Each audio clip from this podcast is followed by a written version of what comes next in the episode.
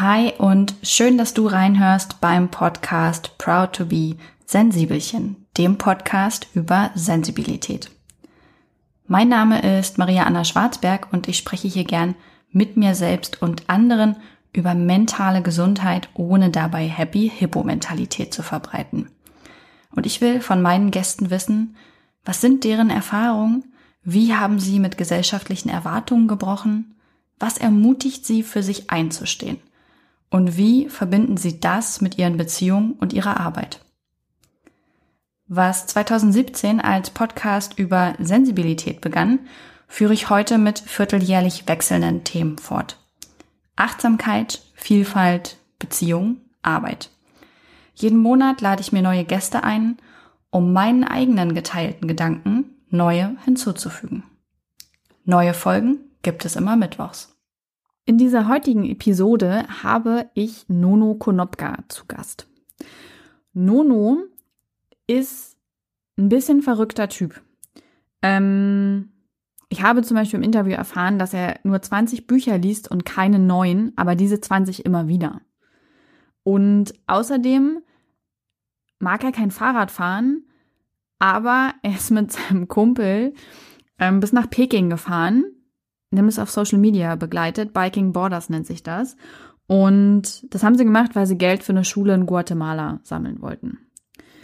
Ähm, hat übrigens geklappt, gleich mal vorweg. Aber ihr merkt, Nono sieht manche Dinge etwas anders oder er macht manche Dinge etwas anders.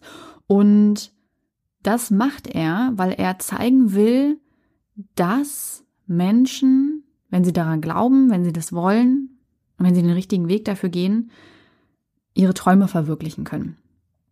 Und mit Nono spreche ich heute darüber, vor allem darüber, warum es Selbstdisziplin braucht, um seine Träume zu verwirklichen, um insgesamt erfüllt zu leben. Beim Thema Selbstdisziplin denkt man erst an etwas negativ besetztes, an diese typisch deutsche äh, Regularität und an Stoisches. Also auf jeden Fall besetzt man das Wort sehr negativ. Zumindest ging es mir so und ich weiß, es geht vielen so. Und Nono weiß das auch. Aber er sagt, Selbstdisziplin ist etwas sehr Positives. Es ist nämlich der Schlüssel zu den Dingen, die wir wirklich wollen. Selbstliebe, Selbsterkenntnis, Selbstverwirklichung. Das alles wollen wir und das finden wir gut, aber wir sind nicht gewillt, die Selbstdisziplin an den Tag zu legen. Er erklärt natürlich auch ganz genau, was er damit meint und was dahinter steckt. Und wundert euch nicht, ab und an sagen wir, darüber haben wir schon mal gesprochen. Denn das haben wir wirklich schon mal. Nun und ich, wir haben schon mal zwei Stunden lang gesprochen und wollten so eine geteilte Podcast-Folge machen für seinen und meinen Podcast. Sein Podcast heißt übrigens No No Yes Yes. Aber diese Podcast-Folge hat sich dann bei mir völlig geschrottet. Darüber war ich sehr traurig, weil es ein intensives und schönes Gespräch war.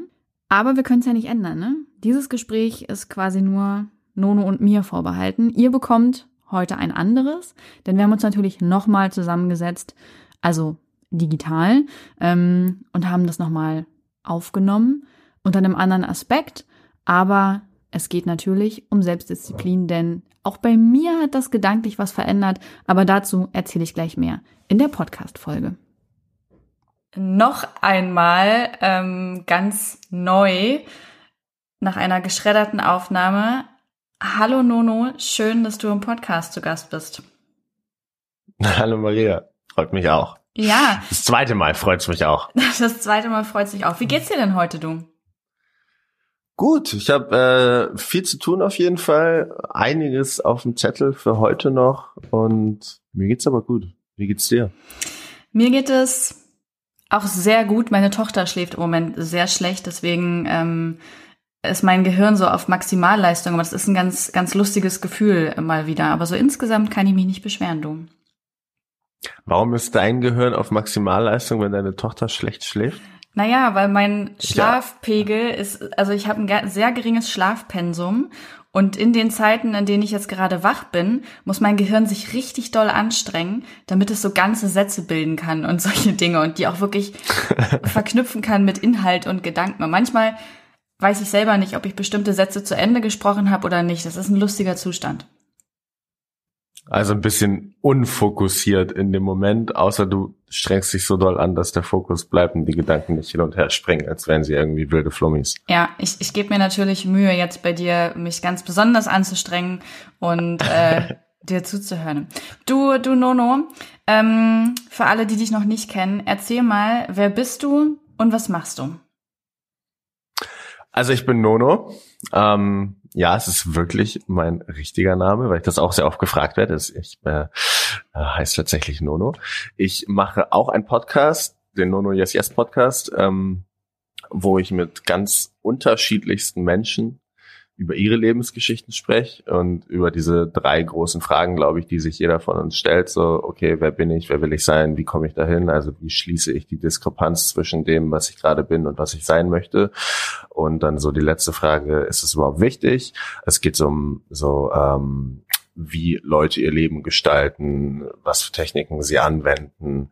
Und wirklich, da sind unterschiedlichste Menschen dabei. Äh, schreibe in meinem Buch und ich habe, ähm, weil wir darüber wahrscheinlich auch gerade sprechen werden, das macht mich natürlich jetzt nicht unbedingt 100 Prozent als Person aus, aber ist natürlich auch ein wichtiger Bestandteil, ähm, bin ich neun Monate mit dem Fahrrad zusammen mit einem meiner besten Freunde von Berlin nach Peking gefahren, Biking Borders. Ähm, es war ein Projekt, also Biking Borders hieß das Projekt, was wir gestartet haben, mit einem sozialen Aspekt. Also wir wollten diese Radtour nicht machen, weil wir dachten, hey, uh, let's travel the world, sondern es war so, okay, wir haben ein Ziel, wir wollen in Peking ankommen, wir wollen damit Geld sammeln und mit diesem Geld eine Schule bauen. Ähm, in dem Ort, wo wir vorher Freiwilligenarbeit geleistet haben, in Guatemala. Und das haben wir dann gemacht und es ist sehr viral gegangen, es ist sehr, sehr groß geworden. Wir haben über 100.000 Euro gesammelt und ähm, diese Reise hat einem ganz viel beigebracht und hat auch natürlich ganz viel ermöglicht und das Ganze fasse ich jetzt zusammen in einem Buch und in einem Podcast und in allem, was man createn kann, um Leuten irgendwie das mitzugeben, was man für sich selbst herausgefunden hat. In so einer Situation, in der man die man ja sonst so nicht unbedingt erlebt. Solche Erlebnisse hat man ja sonst im Alltag nicht unbedingt, deshalb hat man auch andere Erkenntnisse. Und ähm, ich glaube, das kann auf jeden Fall jedem helfen. Ja, so viel zu meiner Person. Du, ich glaube das auch und ich finde so der wichtigste Aspekt, den man dabei benennen sollte, wenn du davon sprichst, dass du richtig lange Fahrrad gefahren bist, bis nach Peking. Es ist nicht so, dass Nono vorher Radsportler war und irgendwie jeden Tag 50 Kilometer Fahrrad gefahren ist, sondern du warst auch so ein Typ, du bist halt mal zum Supermarkt und hier mal eine Runde und da mal eine Runde gefahren, ne? Also tatsächlich ist es noch intensiver. Tatsächlich ist es so, als Kind, so wie viele Kinder irgendwas mit ihren Eltern machen müssen, worauf sie gar keinen Bock haben, war es bei mir Fahrradfahren. Das heißt, meine Mutter wollte nicht spazieren gehen, meine Mutter wollte eine kleine Fahrradtour machen. Und ich hatte halt nie Bock drauf. Ich wollte Gameboy spielen, Lego spielen, was auch immer. Ich wollte keine Radtour machen. Das hat sich dann so durch mein Leben gezogen, bis zu dem Punkt, wo es dann halt schon lustig war, wenn alle mit Fahrrad zur Uni gefahren sind. Ich so, oh, nee, ich laufe lieber. Lieber eine halbe Stunde laufen, anstatt fünf Minuten Fahrrad fahren. Und deshalb war es auch so absurd, als dann dieser Gedanke aufkam. Aber da war auch irgendwo klar, dass das dann dadurch vielleicht äh, eventuell die Chance hat, erfolgreich zu werden, weil es halt so absurd ist, so verrückt, dass es auf jeden Fall Leute erreichen wird, weil Leute halt verrückte Stories mögen und man diese Aufmerksamkeit, die man dadurch generiert, einfach benutzen kann, um was Gutes zu tun. Konntest du dein Kindheitstrauma Fahrradfahren damit überwinden oder ist es jetzt so richtig schlimm? ähm, das ist eine gute Frage. Also ich bin noch nicht einmal Fahrrad gefahren, seitdem ich wieder da bin. Also Alles klar, ich würde ich, sagen. Ich glaube, ich brauche noch ein bisschen. Aber auf der anderen Seite, wenn mich jemand fragt, sage ich auch immer, ich bin genug Fahrrad gefahren für ein Leben wenn nicht sogar für zwei oder drei Leben. Also wir sind jetzt 15.500 Kilometer Fahrrad gefahren in neun Monaten und äh, ich bin vorher nie mehr als zehn Kilometer Fahrrad gefahren. Deshalb glaube ich so, okay, for that also für dieses Leben ist es genug. Ja, das, das glaube ich auch du. Also Hut ab. Ähm, was also neben diesem Kindheitstrauma, das du überwunden hast, was war, was war für dich, ähm, also ich erinnere mich noch, wir haben da ja schon mal ein bisschen drüber gesprochen, bevor sich das Interview damals gelöscht mhm. hat. Und da hast du gesagt, das Schöne am Radfahren ist, dass man einerseits diese Ruhe hat, die fast diesen Stillstand hat und dadurch extrem viel Zeit zum Nachdenken. Und andererseits ist man aber trotzdem in Bewegung und hat eben nicht dieses Gefühl des Stillstehens, als wenn man jetzt die ganze Zeit zu Hause sitzt und über irgendwas nachdenkt. Ähm, das fand ich einen, einen sehr schönen Gedanken, dass man in Bewegung besser nachdenken kann. Was waren für dich so, oder wenn du jetzt zurückblickst, was sind dann für dich die Dinge, die dir am meisten in Erinnerung geblieben sind, also wovon du heute noch profitieren kannst? Mhm. Also ich glaube erstmal, das, was du ja auch gerade angesprochen hast, was wir letztes Mal auch kurz gesagt haben, wenn Leute mich fragen, was so die besonderen, also die krassesten Erlebnisse waren, das, was halt so besonders war, dass man auf jeden Fall drüber spricht. Ähm, da haben wir ganz viele von. Also wir hatten Bären vor unserem Zelt, wir hatten Wölfe vor unserem Zelt, wir sind durch äh, einem, sind durch minus 28 Grad durch Tiefschnee gefahren. Wir wurden eingeladen äh, bei Leuten, die nichts hatten außer ja, die haben in Lehmhaus gewohnt oder in Jurten, in Stoffzelten, aber genauso in großen Marmorhäusern. Wir sind durch die abgefahrensten Landschaften gefahren, bei Sommer, bei Winter, bei äh, durch die Wüste, durch, wie gesagt, Schneelandschaften, durch die Berge. Wir haben all das erlebt, aber so das sehr Besondere war einfach dieses super langweilige geradeausfahren. Es war halt einfach, weil wie du schon gesagt hast, ähm, wenn wir so zu Hause sind und wir wollen über irgendwas nachdenken, unsere Gedanken driften halt ab oder dann schlafen wir irgendwann ein, wenn wir dann diesen Freiraum dafür überhaupt finden. In diesem Alltag ist ja immer sehr, sehr begrenzt einfach, weil wir super beschäftigt sind und dann abends, jeder kennt das, du stehst unter der Dusche, du gehst laufen oder du liegst abends im Bett, da kommen dann die Gedanken. Wenn du jetzt aber vorstellst, du fährst jeden Tag für neun Monate im Durchschnitt zehn Stunden Fahrrad und sitzt da und du hast auf der einen Seite all die Zeit und all den Freiraum und es ist keiner da, weil das ist eine absolute Traumvorstellung oder sozusagen eine, eine Illusion, dass wenn man zu zweit eine Fahrradtour macht, dass man immer nebeneinander fährt, sondern Max war immer viel schneller als ich, viel weiter vorne und ich war immer hinten. Das heißt, du bist für dich alleine, du beschäftigst dich mit den Sachen und du hast aber eine Grundaufmerksamkeit, weil du ja Linie halten musst. Neben dir fahren riesige Trucks vorbei und rechts geht's vielleicht 200 Meter runter oder wie auch immer. Das heißt, du musst dich ein bisschen konzentrieren. Das heißt, du hast einen Fokus, du hast so eine unterschwellige Aufmerksamkeit, aber hast die große mentale Kapazität übrig, um dich auf dich selbst zu konzentrieren.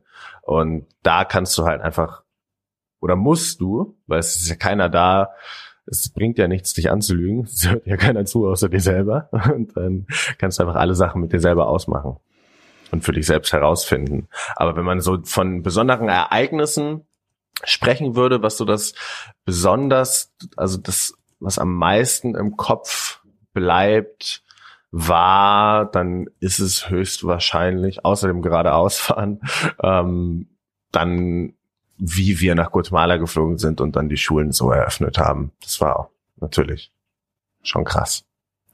Das glaube ich dir. Ich finde es, ähm, ich finde es ganz spannend, wenn ich dir zuhöre. Mm, ich glaube, wenn man so zehn Menschen dasselbe hätte tun lassen wie, wie euch, ne? Ich glaube, die acht anderen hätten über ihre Reiseerlebnisse erzählt und wie toll die Reise war und was da für Landschaften waren und über die Bären und Wölfe und all diese Dinge. Und ich finde es total gut und ähm, jetzt kommen die Wortspiel Wortfindungsschwierigkeiten. Ich finde das total gut und reflektiert, dass du von diesem persönlichen Wachstum vor allem berichtest. Also, dass du sagst, diese Langeweile und diese Auseinandersetzung mit mir selbst, das ist eigentlich das, was viel intensiver war.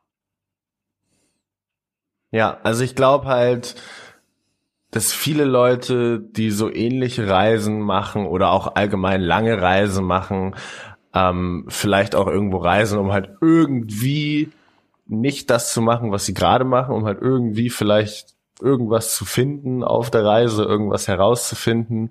Also reisen sozusagen mit einem, um irgendwas zu finden, was sie halt zu Hause nicht haben können. Und that's not gonna happen. Also ich meine, du kannst bis nach Peking fahren mit dem Fahrrad, aber wenn du das sozusagen suchst und nicht bei dir auf deinem, also es ist so, als würdest du ein Fahrrad im ganzen Dorf finden, aber du sitzt schon drauf. Das ist so, das wird nicht passieren. Und äh, das glaube ich so der wichtigste Punkt, weil klar, über Außergewöhnliches zu sprechen, davon haben wir Zehntausende Erlebnisse gehabt in diesen oder Tausende Erlebnisse gehabt in diesem Jahr oder fast einem Jahr. Ähm, das macht natürlich Spaß, wenn ich sage, dass dann irgendwie mit Ashton Kutcher telefoniert haben, weil er unser Video teilen wollte oder wir was ich was für Geldbeträge gesammelt haben oder äh, mit irgendwelchen Millionären durch Guatemala gereist sind, um diese Schulen zu besichtigen und all diese sehr intensiven Sachen ist natürlich toll zu erzählen, aber das, was ja wirklich wichtig ist, ist ja dann, was du mitnimmst und wieder in den Alltag integrieren kannst und dann da anwenden kannst, sodass auch die gewöhnlichen Sachen außergewöhnlich sind für dich. Ja, und ähm, ich finde, was man auch nicht vergessen darf, wenn sowas super Außergewöhnliches im eigenen Leben passiert, ähm, man muss ja auch erstmal mitwachsen. Das überrollt einen ja sonst förmlich, ist zumindest meine Erfahrung. Ähm, man, man muss ja wirklich mental und in sich wachsen, um, um da wirklich bestehen zu können, weil man sonst einfach irgendwann nur noch dasteht und denkt, Wah! oder? Es gibt, ich habe einmal eine Podcast-Folge genommen mit Mowgli, äh, aufgenommen, der Sängerin, und mhm. äh, Mowgli hat hier so drei Punkte auf dem Arm. So ein Tattoo. Und dann habe ich sie gefragt, so was diese drei Punkte sind. Und dann hat sie mir gesagt, für sie sind diese drei Punkte so ihr Rezept für Glück. Und das fand ich super gut. Sie hat halt gesagt, der eine Punkt ist Wachstum, der andere Punkt ähm, ist Zufriedenheit und der andere Punkt ist Freude. Und das sind so diese drei ähm, ich habe dann gesagt, dass, ich stelle mir das so vor, wie du stehst im Zirkus, bist derjenige, der alle Leute unterhält und stehst in der Mitte. Alle Leute in deinem Leben sozusagen sind die Zuschauer im Zirkus, die sind äh, um die Manege rum aufgestellt und du hast so drei Teller, die du immer am Drehen halten musst. Und du musst sie immer irgendwie oben halten, aber du kannst nicht alle drei gleichzeitig gut spinnen, sondern du wirst irgendwie einen ganz krass besonders gut spinnen, aber dann fokussierst du dich natürlich auch auf den und die anderen hältst du dann vielleicht gerade so oben oder zwei so mittelgut und den anderen ganz, ganz unten, aber du kannst keinen fallen lassen. Du musst sie immer oben halten. Und so ist es auch bei diesen drei Punkten. Also wenn du was Neues anfängst, einen neuen Job, eine neue Aufgabe, wie auch immer, dann ist es erstmal sehr viel. Dann ist dieser Wachstumsteller halt sehr krass am Spinnen und ist halt voll am Durchdrehen. Aber logischerweise hast du halt am Anfang, bist du noch nicht richtig gut. Du musst dich erst einarbeiten. Du musst vielleicht erst verstehen, wie die Prozesse funktionieren. Das heißt, du hast noch nicht so eine Zufriedenheit, weil du halt noch nicht die Ergebnisse für deine Arbeit siehst. Das heißt, dieser Zufriedenheitsteller ist vielleicht noch ein bisschen weniger äh, am Drehen und irgendwann gleicht sich das dann aus. Dann hast du dich reingearbeitet, dann sinkt halt das Wachstum, dann ist deine Zufriedenheit hoch und irgendwann ist es dann halt so langsam, dass du kein, überhaupt nicht mehr wächst, weil du alles kannst und deine Zufriedenheit ist halt auch unten. Dann sinkt auch deine Freude und dann kommt automatisch dieser Punkt, wo du eine Veränderungsphase übertrittst und die hervorrufst, weil du in eine neue Etappe übergehen musst. Und das fand ich sehr, sehr spannend, wie sie das erzählt hat. Und sie hat halt auch gesagt, dass das der Grund ist für sie, warum Leute zusammenbleiben oder nicht, wenn diese Phasen synchron sind. Weil wenn dein Partner sozusagen in einer Phase ist, wo er wachsen möchte, aber du bist gerade voll zufrieden oder andersrum, dann funktioniert es halt nicht. Das heißt, du musst das Glück haben, jemanden zu finden, der einfach in diesen Lebensphasen matcht. Hm. Ja, das fällt ja auch mit so in, in, in diese in dieses Thema, was, was ich immer gern mag, Balance ähm, nicht als Zustand ansehen, sondern als immerwährendes Ziel, ähm, dass man halt doch nur kurzfristig erreicht und dann kommt halt schon wieder Bewegung in diese Teller, ne? Und dann äh, ja, muss man irgendwie schauen, wie man das ausjongliert.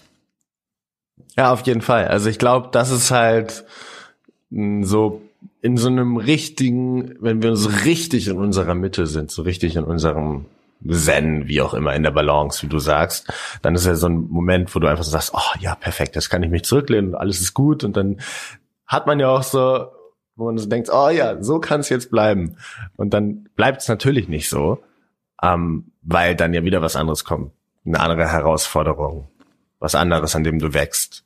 Oder du bist halt einfach so lange in deinem Job, so lange machst du die gleichen Sachen, dass du halt einfach es nicht mehr zufrieden für, zufriedenstellend für dich oder es bringt dir dann keine Freude mehr. Das heißt, irgendwann musst du dich dann auch wieder verändern und das ist einfach der Lauf der Dinge. Ich glaube, es ist einfach ein Prozess.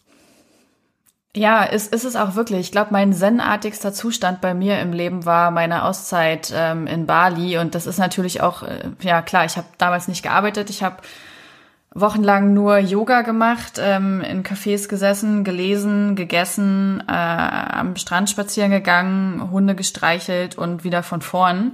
Ähm, aber auch da kam irgendwann der Punkt, dass ich gemerkt habe, nee, jetzt muss es auch wieder, jetzt muss es weitergehen. Jetzt, ich brauche neue Reize, ich brauche neue Impulse, ich will weiter wachsen. Und dann habe ich gehofft, diesen zen Zustand trotzdem so mitnehmen zu können in meinen Alltag. Und dann habe ich aber gemerkt, das schmiert mir so ein bisschen ab. Also es hat schon viel, ähm, viel Fokus gebraucht, ähm, bestimmte Routinen, die mir geholfen haben. Und trotzdem bin ich auch immer wieder an den Punkt gekommen, dass ich dann halt manchmal einfach den einfachen Weg gegangen bin und gedacht habe, ach naja, so wichtig ist das nicht. Dann gehe ich halt jetzt nicht zum Yoga, dann meditiere ich jetzt halt nicht. Und die Quittung kam halt immer wieder prompt.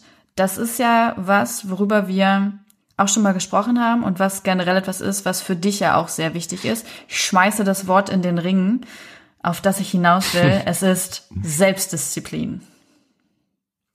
Und ich soll jetzt mit dem Wort anstellen, was auch immer ich in dem Ring machen möchte. Ja, genau. Wir, wir machen das, äh, wir machen das wie bei Tabu.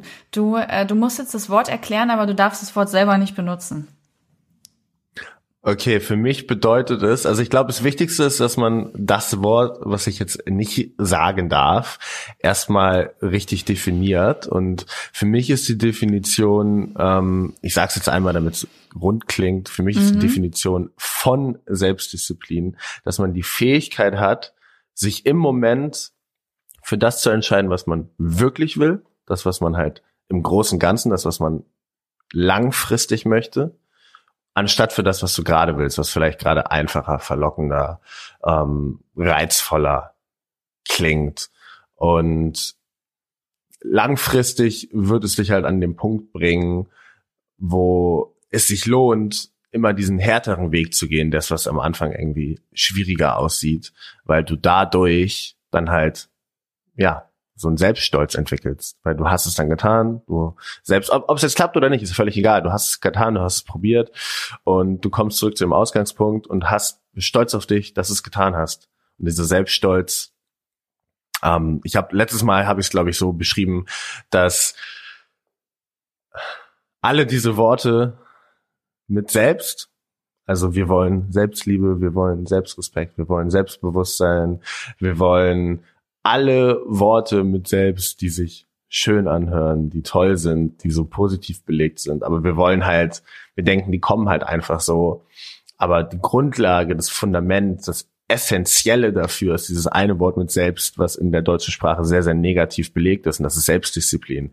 Ähm, ein Beispiel dafür wäre zum Beispiel in Momenten, wo du Angst hast, wo du dich verletzlich machst, wo du etwas Ungewisses tun musst, wie zum Beispiel, du bist in einem Meeting und alle sind einer Meinung, aber du so, hä, nee, überhaupt nicht. Oder du hast es vielleicht auch nicht verstanden, du musst dich melden oder wie auch immer was sagen, also hey, ich habe es nicht gecheckt.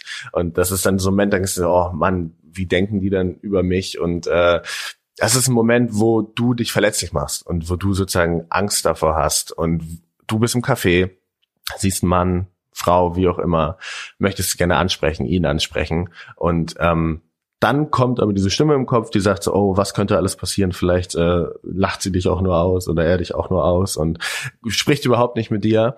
Und diese Selbstzweifel, die dann kommen, die kommen aber erst nach einer gewissen Zeit. Das heißt, wir müssen diese Disziplin entwickeln, die Sachen halt einfach, wir müssen sagen, okay, was wollen wir wirklich?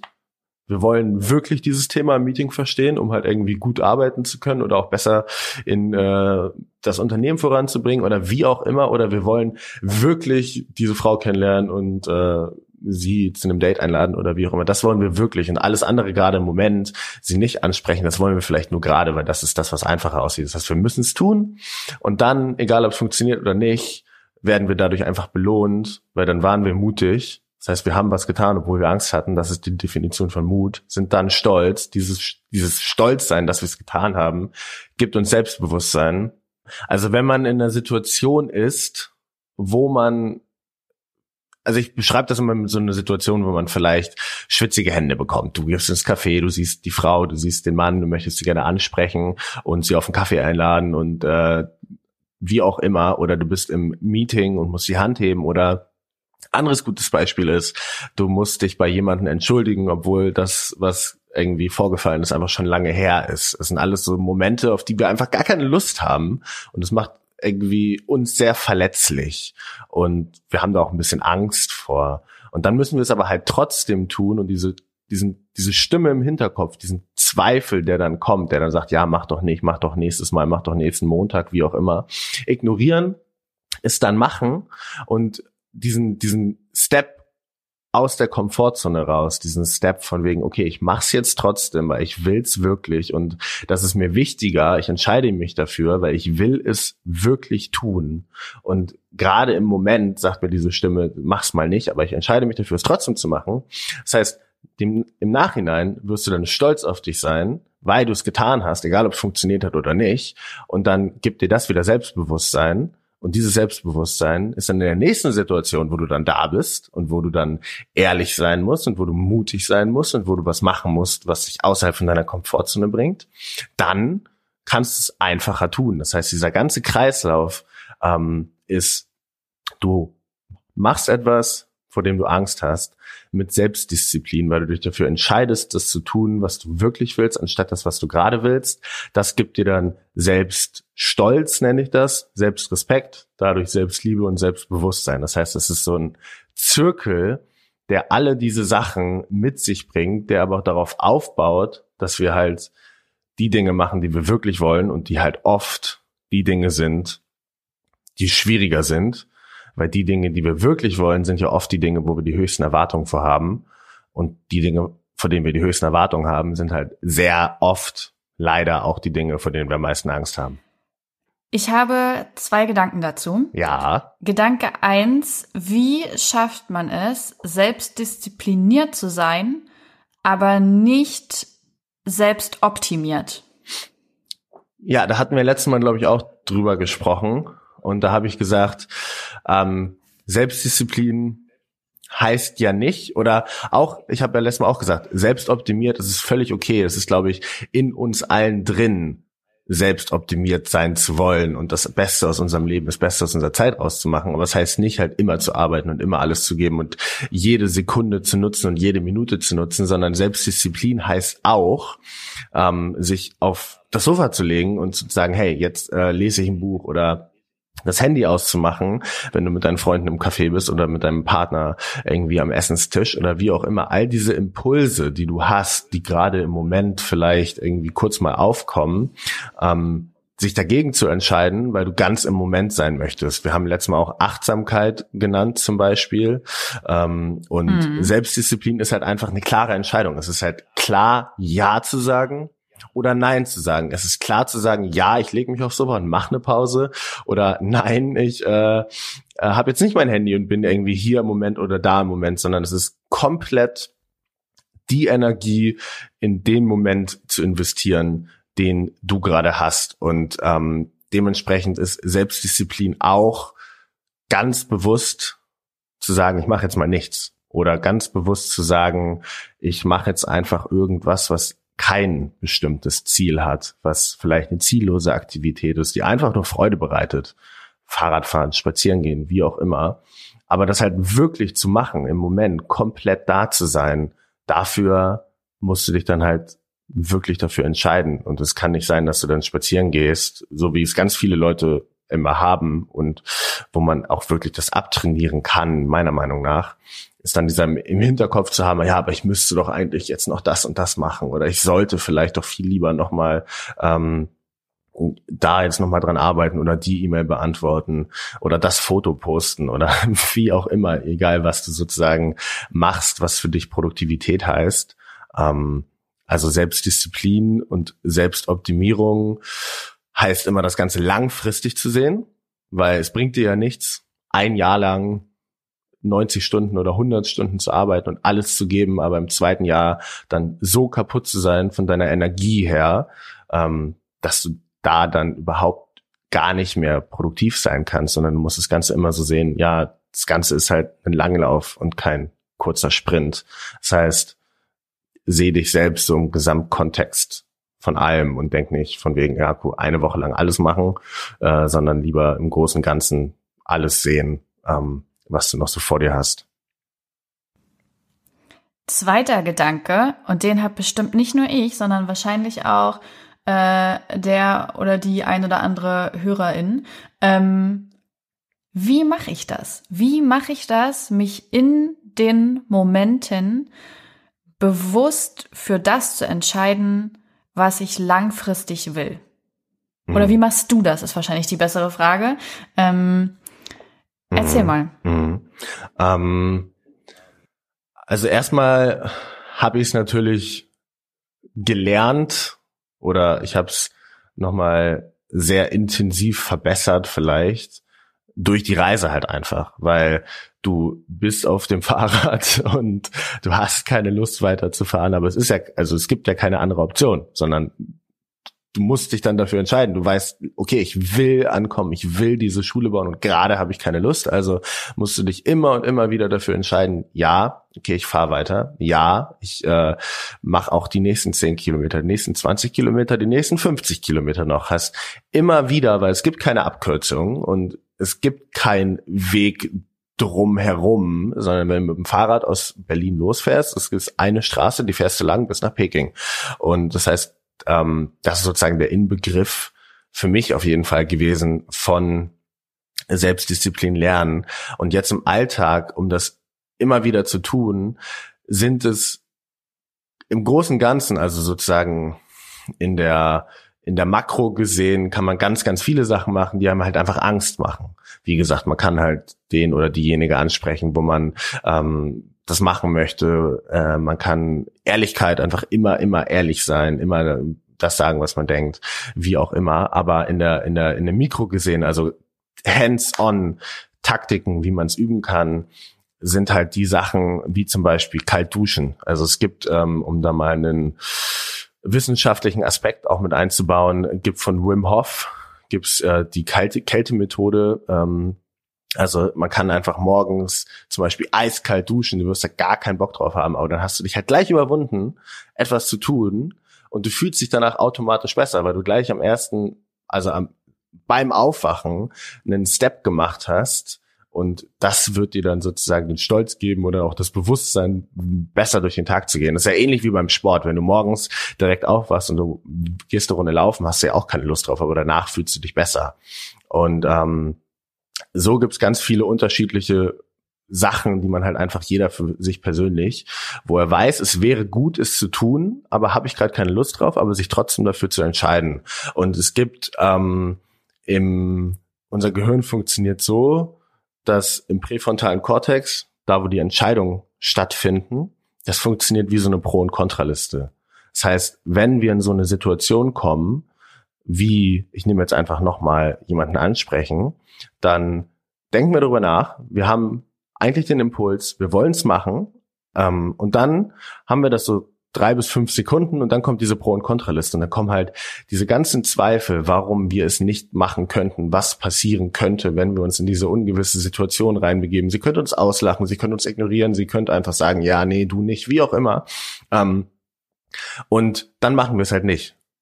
Das heißt, was wir tun können mit dieser drei Sekunden Regel ist halt einfach, wenn wir etwas haben, wie zum Beispiel, okay, ich stehe jetzt auf, Snooze-Button, Alarm, Wecker, ich stehe jetzt auf, drei, zwei, eins und dann aufstehen, bevor du die Pro- und Kontraliste machst und wieder den Snooze-Button drückst oder die Person dann doch nicht ansprichst oder doch nicht deine Hand hebst im Meeting. Das heißt, es sind diese Taktiken, wo du dich selber austrickst, indem du die Sachen so schnell machst, mit diesem 3-2-1 Countdown, bevor diese Stimme im Hinterkopf sagt, ja, nee, mach mal lieber nicht. Also, ich, ich kann dir sagen, deine 3-2-1-Taktik habe ich ausprobiert in den letzten zwei, drei Wochen. Ja. Und zwar morgens beim Aufstehen, weil ich eigentlich immer gern früh aufstehen wollte. Also jetzt nicht irre früh, nachts um drei oder so, sondern so morgens um sechs finde ich ist eine geile Zeit. Ja. Und ich wollte das immer und ich habe das nie so richtig hinbekommen. Immer mal wieder und dann wieder nicht. Und dann hat es irgendwie, keine Ahnung, dann hat der Schlaf äh, gewonnen oder auch das Bett ist noch so schön warm. Und in den letzten Wochen, seit unserem letzten Gespräch, habe ich das einfach morgens gemacht und habe ganz oft gedacht, 3, 2, 1, einfach aufstehen. Wenn du erstmal im Zimmer stehst und die Hose in der Hand hast, dann, äh, dann, dann gehst du halt auch weiter, dann gehst du ins Bad, dann ist erstmal dieser Moment vom Liegenbleiben überwunden. Ja. Und äh, er, ist, er ist wirklich überwunden. Also ich stehe seitdem früher auf. Ähm, immer natürlich in Vereinbarkeit mit meiner Tochter, ne? Manchmal geht es nicht, aber es klappt. Ich, ich weiß nicht warum, aber ich stehe mittlerweile wirklich gern früh auf, weil ich das mag, wenn alles noch schläft und ich die Zeit nutzen kann. Und ähm, ja, also mal so als Rückmeldung für alle, die gerade zuhören, 3, 2, 1 klappt. Einfach gar nicht erst das Gehirn anfangen lassen, zu sagen, och, aber wir könnten ja auch dies, das, Ananas machen. Nope. Einfach sofort loslegen, es hilft wirklich.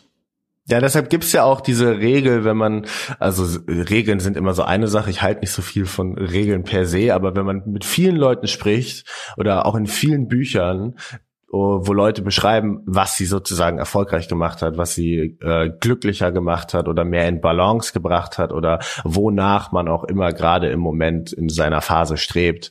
Ähm, im großen Ganzen gesehen haben, sagen sehr viele Leute, mach die Dinge einfach super schnell. Also mach dir nicht zu viele Gedanken, sondern mach sie einfach. Und das kommt im großen Ganzen aufs Gleiche über raus. Also du weißt ja eigentlich in dir drin sowieso, was du machen möchtest. Also hab die Selbstdisziplin für dich, für das zu entscheiden, was du wirklich machen möchtest und nicht für das, was gerade einfach ist. Und das gibt dir dann einfach Mut, Selbstbewusstsein, Selbstliebe, Selbstrespekt und umso öfter du es machst, umso einfacher wird es und dann drei, zwei, eins, zähl runter und äh, so trainiert man sich das quasi an. Das Ganze ist wie ein Muskel. Also es ist ja nichts anderes, es ist ein Entscheidungsmuskel. Und es ist halt einfach schwieriger für uns zu verstehen, wie wir es trainieren, weil es nichts ist, was wir sehen können, wie wenn wir jetzt äh, unsere Brust oder unseren Bizeps trainieren. Ähm, aber es ist ja trotzdem da. Und das wissen wir ja auch, wenn wir Sachen oft genug, lang genug, mit genug Consistency machen, dann fallen sie uns halt einfacher, egal was. Also wenn, wenn du angefangen hast, Zähne zu putzen und also niemand hätte dir das gezeigt, deine Mutter hätte das nicht jeden Tag mit dir gemacht, dann hättest du es auch nicht integriert in deinen Alltag und es wäre keine Gewohnheit geworden. Und so ist es bei allem. Und das kann man trainieren. Und es ist nicht einfach. Also ähm, doch an sich ich sage immer, es ist einfach, es zu tun. Es ist einfach, Veränderungen zu schaffen und es ist auch einfach, erfolgreich zu sein und es ist auch einfach, ähm, all diese Dinge zu erreichen, aber es ist halt nicht leicht. Ich glaube, das ist ein großer Unterschied. Und ich glaube, was ganz krass mit reinspielt, eine Feststellung aus meinem Leben, das Ziel, was dahinter steht.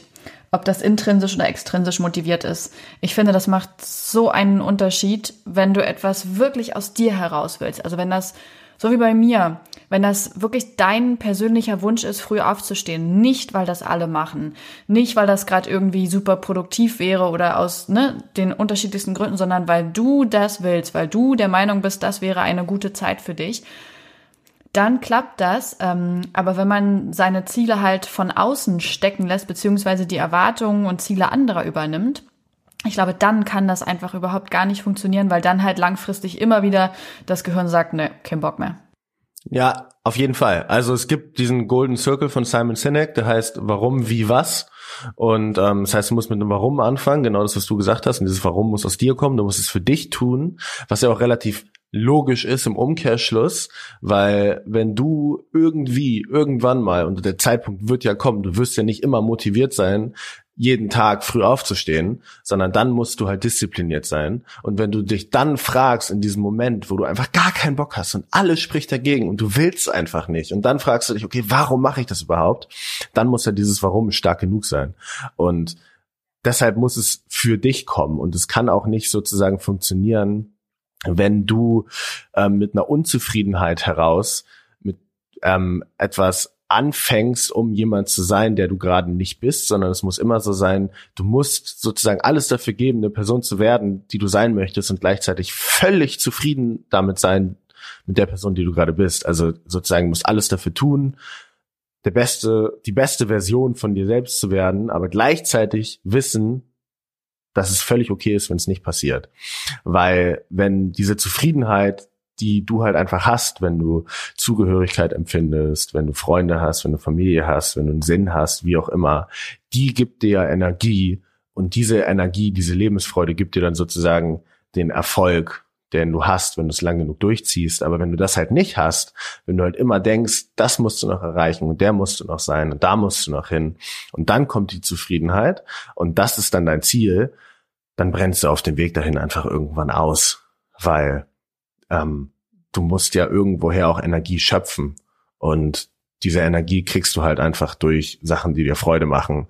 Und wenn du das nicht hast, weil du das immer suchst bei dem, wo dein Ziel ist, dann wirst du da ja nie ankommen. Ja, dann hängst du in dieser Wenn-Dann-Problematik fest. Wenn das und das ist, dann bin ich glücklich, zufrieden, mag mich selbst oder so. Das ist halt dieser feine Unterschied ne, zwischen Selbstdisziplin und Selbstoptimierung, um das von vorhin nochmal aufzugreifen. Ähm, die Einstellung dahinter. Warum möchte ja. ich etwas an mir verändern? Ja, du musst es halt für dich machen wollen. Du, dem musst es halt klar, also eine Veränderung ist ja hart. Es ist ja, es ist ja nichts, was einfach ist, also was leicht ist. Es ist ja immer harte Arbeit, logischerweise, weil das halt einfach so tief in uns drin ist. Und du musst halt einfach durchhalten. Und wie gesagt, es kommen halt die Momente, keiner wird immer motiviert sein, deshalb musst du diszipliniert sein. Und deshalb muss dieser Grund halt aus dir kommen, damit du dich, wenn du irgendwann diesen Moment hast, wo du keinen Bock hast, zurückgucken kannst und sagen, okay, warum habe ich überhaupt angefangen? Alles klar, gut, deshalb, das war der Grund und das ist auch stark genug und deshalb mache ich weiter. Und ähm, das ist völlig okay, wenn man dann vielleicht mal einen Tag aussetzt oder wenn man mal einen Tag das nicht schafft. Ich glaube, das ist auch das, wo ganz viele Leute dann immer bei scheitern, ähm, wenn sie dann zu streng mit sich sind. Also du musst natürlich dann irgendwie streng sein, weil du diese Disziplin an den Tag bringen musst. Aber wenn du dann einmal, wie gesagt, wenn zum Beispiel in deinem Fall du jeden Morgen super früh aufstehen möchtest, aber deine Tochter hat eine super schlechte Nacht mit Albträumen und du warst die ganze Nacht wach und du schaffst es halt einfach überhaupt nicht oder du würdest es schaffen, weil wärst den ganzen Tag dann mega K.O., es bringt dich ja auch nicht weiter, ähm, dass du dann halt nicht die Motivation verlierst, sondern dann einfach sagst, okay, dann halt morgen wieder. Ähm, das ist, ja, glaube ich, ja. das Wichtigste. Dass du dir auch diese Diskrepanz, diese dir das selber erlaubst, ähm, so Ausnahme bestätigen die Regel. Ist ja auch so ein mega bekanntes Sprichwort, was aber halt einfach zutrifft. Ja, wirklich, da einfach zu erkennen, nein, heute ist nicht der Tag, das weiter zu üben, sondern heute pausiere ich, weil das tut mir besser, als da jetzt so verbissen dran festzuhalten. Ja, es war bei uns bei der Reise auch so. Also ich meine, war dann auch mal ein Tag, wo wir einfach so, okay, wir müssten eigentlich diesen Tag jetzt auch noch 60 Kilometer fahren, um halt äh, da anzukommen in der Zeit, wo wir es eigentlich machen wollten. Aber also heute, heute geht einfach nicht. Also wenn wir das machen, dann müssen wir da fünf Tage Pause machen, weil wir dann so K.O. sind. Mhm. Das heißt, das muss man dann auch einfach zulassen, weil du ja weißt, wie gesagt, dass es immer ums große Ganze geht. Und es ist wie zum Beispiel, wenn du mit 25 anfängst zu arbeiten, du wirst bis mindestens 65 irgendwann im Durchschnitt arbeiten. Wenn du dann irgendwie jetzt gerade komplett alles gibst, ist es völlig gut, aber völlig fein. Aber wenn du halt absolut übertreibst, dann brennst du halt irgendwann einfach auf dem Weg dahin aus und hast immer noch 35 Jahre vor dir, wo du irgendwie nicht die Energie hast, weiterzumachen. Das heißt, du musst es immer so ein bisschen im Gesamtkontext deines Lebens sehen. Ja, das ist halt so, wie du einfach in einem Jahr so viel Fahrrad gefahren bist, dass du jetzt wahrscheinlich nie wieder Fahrrad fahren wirst. So. erledigt für dieses Leben. ich glaube, ich, bin auch genug Fahrrad gefahren für ein Leben, um ehrlich zu sein. ja, du, ich glaube das auch. Ich hätte noch drei kleine Fragen zum Abschluss. Mhm. Ähm, Frage Nummer eins. Bist du ein sensibler Mensch? Ja, ich glaube schon, weil ich, ich bin ein sehr empathischer Mensch auf jeden Fall. Und ich glaube, das hängt sehr doll miteinander zusammen, auch irgendwo, weil wenn du fühlst, was andere fühlen und dich da hineinversetzen kannst, dann kostet dich das halt auch einfach Energie, weil du immer wieder die Perspektive wechseln musst und dementsprechend bist du dann am Abend, wenn du zu Hause kommst, auf jeden Fall, glaube ich, erschöpfter wie jemand, der nicht empathisch ist und halt einfach überhaupt gar nicht sich in die Schuhen von anderen hineinversetzt über den Tag hinweg. Wäre jetzt mal so meine Antwort, die mir da spontan so einfällt. Ja, finde ich, finde ich gut. Ich empfinde dich als auch sehr empathisch. Also hätte ich, hätte ich auch so unterschrieben. Nono, erzähl mal, äh, gibt es ein Buch, bei dem du sagst, boah, das, das müsst ihr unbedingt lesen. Das ist einfach so gut. Ähm, ich habe wie bei so vielem, was ich irgendwie anders mache, habe ich eine Liste von 20 Büchern und die lese ich immer wieder. Und ich lese keine neuen Bücher, sondern ich lese diese 20 Bücher immer, immer wieder. und da sind unterschiedlichste dabei, aber also kommt ein bisschen drauf an, wonach man sucht. Ähm, Talk Like Ted ist eigentlich ein Buch, was man äh, nimmt für die Vorbereitung, wenn man einen TED Talk hält. Aber das beschreibt die Grundlagen von Kommunikation. Wahnsinnig gut. Und es hilft super, super in ganz vielen unterschiedlichen Lebensbereichen, weil ja alles Kommunikation ist. Und versteht, es hilft zu verstehen, wie eine gute Geschichte aufgebaut ist, warum wir manche Sachen irgendwie uns da hineinversetzen und mitfühlen und dabei sind in der Geschichte und bei manchen nicht. Und wie wir diese Geschichte selbst erzählen, das ist, glaube ich, ein Buch, was ich oder was so, glaube ich, keiner unbedingt kaufen würde. Ähm, und deshalb empfehle ich es immer ganz gerne. Talk Like Ted. Ja, finde ich, ne, finde ich eine gute Empfehlung. Ich habe direkt nebenbei äh, danach gesucht. so, und finale letzte Frage. Stell dir vor, du könntest einmal alle Menschen erreichen. Bitte stell nicht das Technische äh, dahinter in Frage. Ähm, und die würden dir alle zuhören. Was würdest du sagen? Äh, gib alles dafür, die Person zu werden, die du möchtest, aber sei dir völlig im Klaren darüber, dass es nicht darum geht. Sehr schöner Abschlusssatz. Ich warte immer darauf, dass irgendjemand einfach mal Penis sagt, aber es macht keiner. Verdammt. es gibt, es ist auch eine, es gibt einen, ähm, eine lustige Geschichte, wo eine, ähm, es war eine Abschlussarbeit im Abi zum Thema Philosophie und da waren so 20 Seiten, ähm, die man befüllen musste mit einem, äh, mit einem Aufsatz darüber, was Mut ist. Mhm. Und dann hat einfach der, der Schüler oder die Schülerin das so abgegeben, komplett weiß und auf die letzte Seite geschrieben, das ist Mut. Und hat dafür 15 Punkte gekriegt. Finde ich auch gut. Ja, die Geschichte habe ich auch schon mal gehört und habe auch gedacht, oh, wenn das wirklich passiert ist, das wäre echt, das wäre wirklich mutig. Ja. ja, gut, also nicht Penis, alles klar. Ähm, Nono, ich danke dir für deine Zeit und äh, dass du deine Erfahrung und dein Wissen mit uns geteilt hast. Ähm, es war mir eine große Freude, zum zweiten Mal mit dir zu sprechen.